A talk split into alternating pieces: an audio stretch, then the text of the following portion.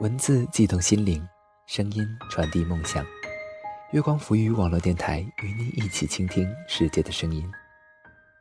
大家好，我是主播佳楠，欢迎收听本期的周六故事会。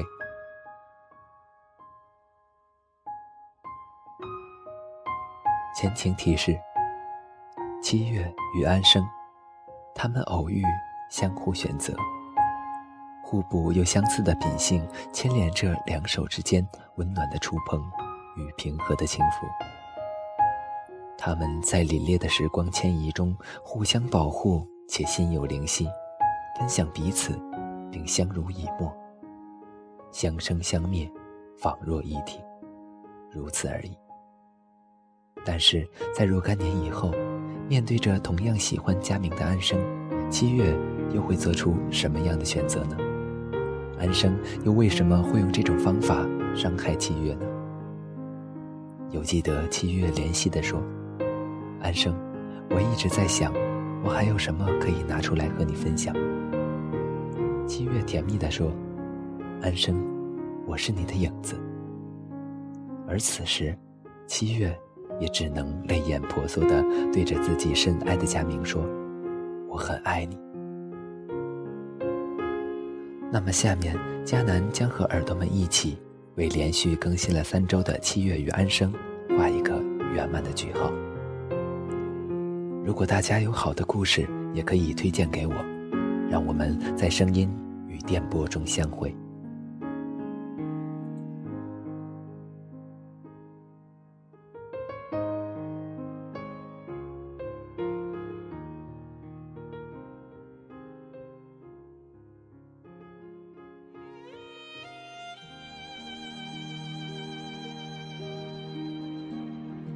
十二月二十四日的时候，佳明没有回来。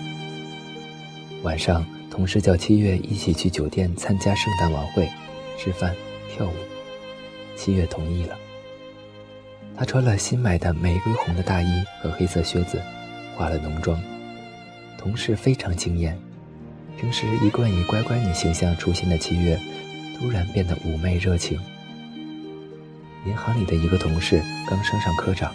是个憨厚能干的男人，一直很喜欢七月。那天晚上，大家在一起热闹地喝了点酒，七月也显得很高兴。他鼓足勇气，仗着酒胆走到七月面前，请她跳舞。七月接受了他的邀请。这个男人的学历、品性、家世都很好，只是刚过三十岁，已经有了啤酒肚，还戴着深度的近视眼镜。他说。七月，圣诞节会放美国新的大片，到时我可以请你去看吗？七月微笑着说：“是什么片名呢？”他的眼前闪过佳明英俊的笑容，他想，他还是要过下去的，平淡稳定的生活。即使换了个平淡的男人，也许也一样会幸福。凌晨两点左右，同事送七月回家。七月在离家门还有一段距离的时候就下了车。他想慢慢的走回去，让晕痛的头脑清醒一下。天空忽然下起小小的雪花，南方的冬天常常就是这样，突然就会有细碎温柔的雪花飘落。七月闭上眼睛，仰起头，感受着冰凉的雪花在脸上迅速的融化成小水滴。他在寒风中张开手臂，轻轻地旋转着身体。他想：圣诞老人，你开始送礼物了吗？你知道什么才能让我快乐吗？然后一个人突然抱住了他。七月没有张开眼睛，因为他闻到了他熟悉的男人气息。他还摸到了短短的硬的头发，那个宽厚的怀抱。还是一样的温暖。我买不到机票，只能坐火车过来，还算来得及吗？七月，七月没有说话，只是紧紧的、紧紧的把脸贴在那传出心跳的胸口上。二十五岁的春天，七月嫁给了佳明，他们举行了简单的婚礼。七月终于穿上了洁白的婚纱，只是结婚的那天下起了冰凉的细雨，纷纷扬扬的像低淌不尽的眼泪。七月穿着白缎的鞋，在下轿车的时候，一脚踩进了水洼里，满地都是飘落的粉白色的樱花花瓣。婚后平淡安宁的生活，一如七月以前的想象和计划。佳明自己开了一个软件开发公司，事业顺利，同时又是顾家而体贴的好男人。母亲心疼七月，叫他们晚上不要自己做饭，一起回家来吃。七月也喜欢回母亲家里，一大家子的人热闹的吃饭，亲情的温暖满满的包围在身边。佳明没有多说安生的情况，只说他病愈后去了北京，然后和他在上海认识的一个地产老板一起去了加拿大。那个可以做他父亲的中年男人，七月还记得安生应他的搭讪的时候那种冷漠的神情。可是他想，他已经做了自己的让步，这些选择都是佳明和安生做的。他喜欢被选择的结果，这样心里可以少一些负累。七月和佳明之间从此小心地避开安生这个问题。可是七月还是想念安生。一天深夜下着大雨，七月突然从睡梦中惊醒，他坐起来翻身下床，佳明也受惊醒来，在黑暗中问七月。干什么去？七月，有人在敲门。佳明，没人呢，根本没有人敲门。真的，我听到声音的。七月走出去，急切地打开门，吹进来的是空荡荡的冷风，外面下着大雨。七月头斜靠在门框上，呆呆地发愣。他没有告诉佳明，他想起的是少年时走投无路的孤独的安生。浑身湿透的安生抱着双臂靠在门口，他面无表情地对七月说：“他走了。”在那个夜晚，安生唯一的亲人离开了他。七月突然有预感，安生要回来了。秋天的时候，一封来自加拿大的信飘落在七月的手中。安生孩子般稚气的字体没有丝毫改变。他说：“七月，这里的秋天很寒冷。我的旧病又有复发的预兆。最重要的事情是我怀孕了。那个男人不想再和我一起。可是我不想失去孩子，因为这是佳明的孩子。”佳明看着七月，七月沉默。这样的沉默，他维持了三天，然后。在一个夜晚，他回到家说：“他给安生发了回信，叫安生回家来。”七月说：“他这样在国外会病死、饿死的。”佳明说：“七月，对不起。”七月摇摇头：“没有对错的，佳明，以后不要再说这种话。我一直想知道，你回来是自己做的选择。”还是安生做的选择。佳明说：“我不想回答这个问题。”七月在下雨的夜晚去机场接机，佳明加班，从北京飞过来的班机延迟了，七月等了很久。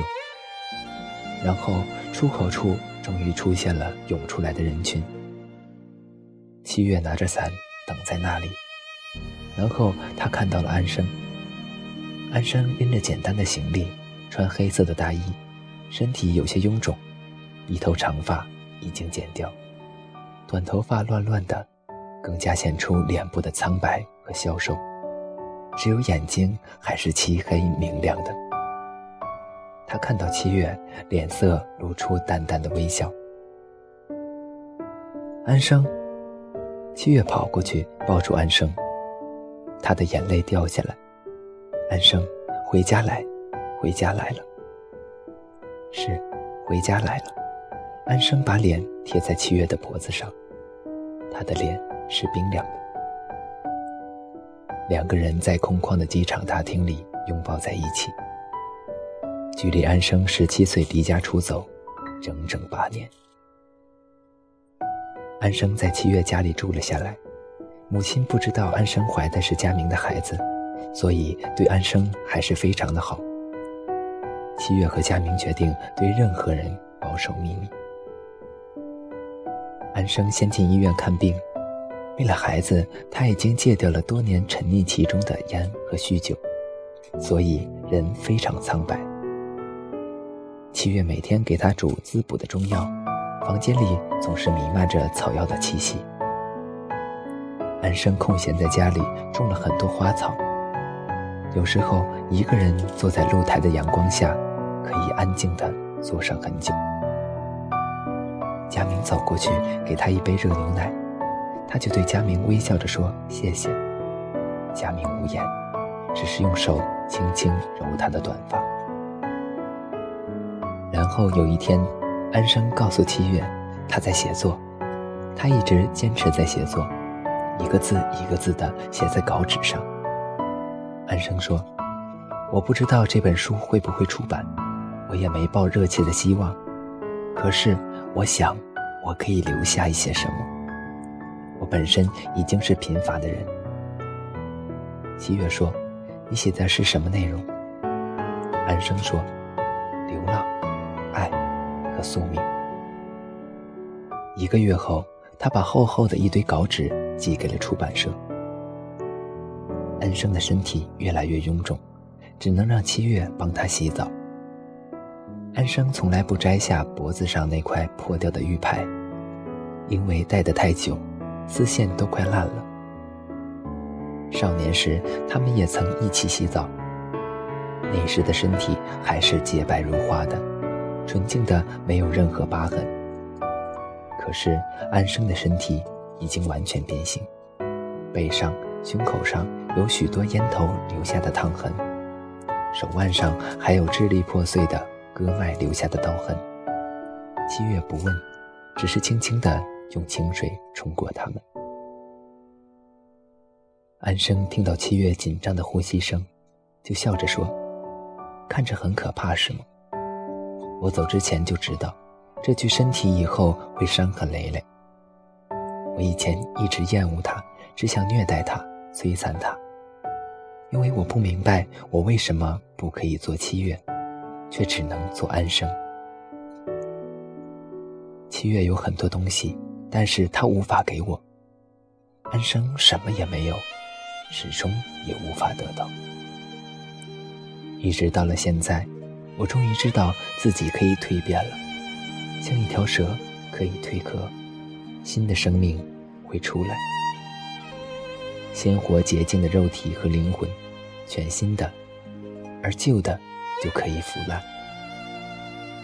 我非常感激佳明给了我新的生命，他是我们爱的男人。他们回到学校的操场去散步。有樟树的地方已经盖起了一幢新的楼。男生说：“这里曾经有非常刺鼻的清香。”他闭上眼睛，深深呼吸了一下，似乎依然是站在浓密的树荫下边。可是她已不再是那个穿着白裙子的光脚的女孩，会轻灵地爬上高高的树杈。旧日的时光早已一去不返，只有铁轨还在。依然穿过田野，通向苍茫的远方。安生说：“小时候，我非常想知道它能通向何方。现在，我终于知道了，原来它并没有尽头。”安生被送进医院的那个晚上，已经是南方寒冷的冬天。他的胎位有问题，事态变得严重。医院黑暗的走廊空荡荡的，不时响起忙乱的脚步声。七月坐在冰凉的木椅子上，交握着自己的手指，心里很紧张。他听到安生的惨叫，他突然觉得安生会死掉。当安生被医生抱上推车，准备送进产房的时候，他猛扑了上去，不肯放手。安生，你一定要好好的。七月的手捂住安生苍白的脸，安生的头发因为浸泡在汗水和眼泪里边，闪烁着潮湿的光泽。安生侧过脸来，轻轻地说：“我感觉我快死了。”七月，不会，安生，你一定要把佳明的孩子生下来。你这样爱他，是，我爱佳明。我真的爱他。安生的眼泪顺着眼角往下淌。只是我不知道生下孩子是继续漂泊，还是能够停留下来。我真的不知道。我已经无法再伤害你，七月。我是你这一生最应该感到后悔的决定。当我问你去不去操场，你不应该跟着我走。第一次。七月看到安生明亮的眼睛，开始暗淡下去，像一只鸟轻轻地收拢了它的翅膀。疲倦而阴暗的，已经听不到凛冽的风声。我觉得自己的罪太深，判决的时候到了。安生的眼睛缓缓地转向玻璃窗，黑暗的夜空回旋着冷风。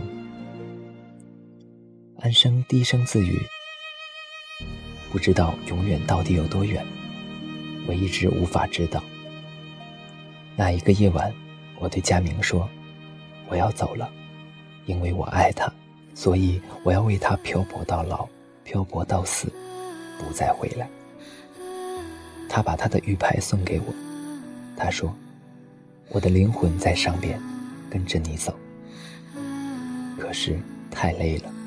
我走不动了。安生的脸上浮出淡淡的微笑。凌晨的时候，安生产下一个女婴，因难产而去世。七月二十六岁的时候，有了收养的女儿。他给安生的孩子取名叫小安。他相信这是新的安生，就像安生说的那样。是鲜活洁净的灵魂和肉体，而旧的躯壳就可以腐烂。小安有一双漆黑明亮的眼睛。七月把他抱到佳明的家里去，佳明的母亲非常喜欢。他抱着小婴儿说：“应该送礼物给小宝贝呀。”佳明，你从小戴的那块玉牌呢？虽然破了一角，但是可以用来辟邪。佳明和七月都装作没听到，那块玉牌随安生一起火葬了。有时候不知道真相、不了解本质的人是快乐的，而能够假装不知道真相、不了解本质的人却是幸福的。只有一些人例外，比如佳明在酒吧邂逅的那个十六岁的女孩，他透过喧嚣的音乐和烟雾。笑着对他说：“佳明，你的眼睛好明亮。”这样的女孩直指人心，但是她不告诉他，她喜欢绿镯子还是白镯子。她的快乐模糊而暧昧，却不知躲藏，所以让自己无处可逃。在幽深山谷的寺庙里，他们看着佛像。安生坐在他的身后，轻轻地问他：“他们知道我喜欢你吗？”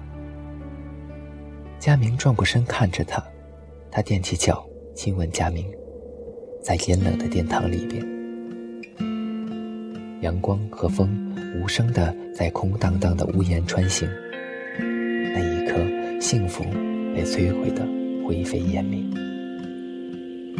生命变成一场背负着汹涌情欲和罪恶感的漫无尽期的放逐。半年以后，安生的书出版，书名是《七月安生》。七月和佳明过着平淡的生活，他们没有再要孩子。好了，本期的周六故事会到这里就结束了。我是主播佳楠，我们下期再会吧。我知道你离我不远，我可以感觉到你，当你的眼神穿越我，我知道你离我不可以感觉到你，当你的衣袖微微。摆动，我感觉有风。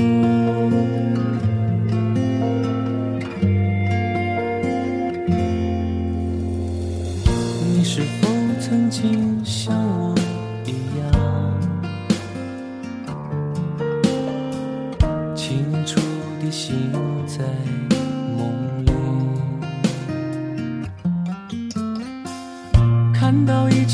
个沉默。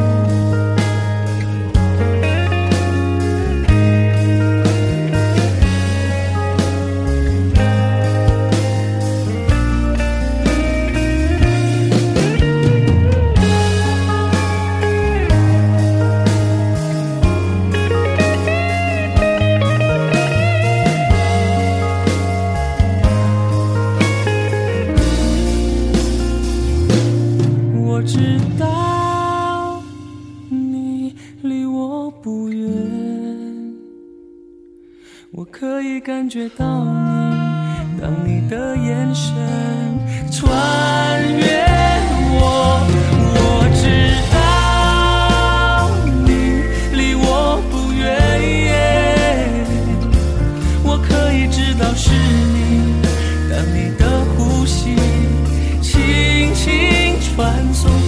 感觉有风，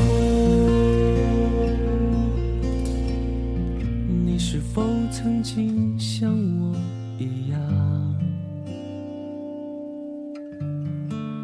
流泪对着遥远的星光，看到星星上一千个自己，